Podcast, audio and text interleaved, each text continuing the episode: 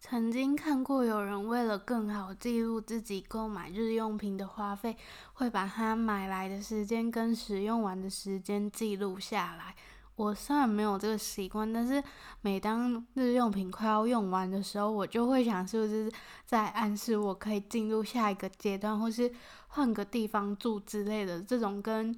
就是改变相关的想法出现。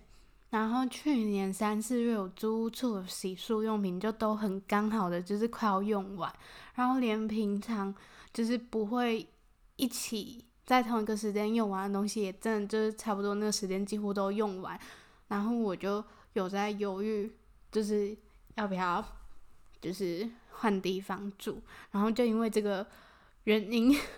就让我更加确定，就是我要就是离开，就是我们要续租。